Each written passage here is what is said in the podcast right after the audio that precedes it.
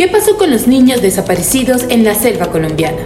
Yo te pongo un contexto. Al menos cuatro hermanos menores de edad desaparecieron el pasado primero de mayo luego que se cayera un avión en la selva de Guaviare, una zona ubicada en el Amazonas colombiano. Se confirmó la desaparición de los niños luego de encontrar los cuerpos de los tres adultos que viajaban con ellos, entre ellos la mamá de los niños. A partir de ese momento comenzó la búsqueda llamada Operación Esperanza, la cual estaba conformada por fuerzas militares de Colombia y por indígenas que se unieron a la búsqueda. La mayor de los niños tiene 13 años de edad y el menor apenas había cumplido un solo año hace unas pocas semanas. Las autoridades indicaban que tenían esperanzas de encontrar vivos a los hermanos debido a los hallazgos que habían hecho en los últimos días. El último habría sido una huella en el barro que presuntamente pertenecía a la niña de 13 años. También se habrían encontrado con restos de frutas silvestres, un refugio improvisado, pañales y una cáscara de celular. A pesar que pasaron muchos días, las fuerzas militares no paraban de buscar,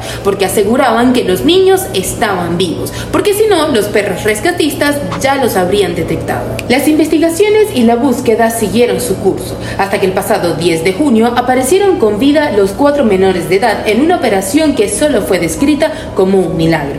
Los niños los encontraron con un fuerte cuadro de desnutrición y con muchas picaduras de insectos. Sin embargo, dentro de todo lo que pasaron, se encuentran estables. Muchos han especulado sobre la hazaña de estos cuatro niños. Sin embargo, los conocimientos de la hermana mayor fueron claves para la sobrevivencia de los demás hermanos, ya que la hermana sabía sobre la selva y además sabía cómo sobrevivir en este ambiente.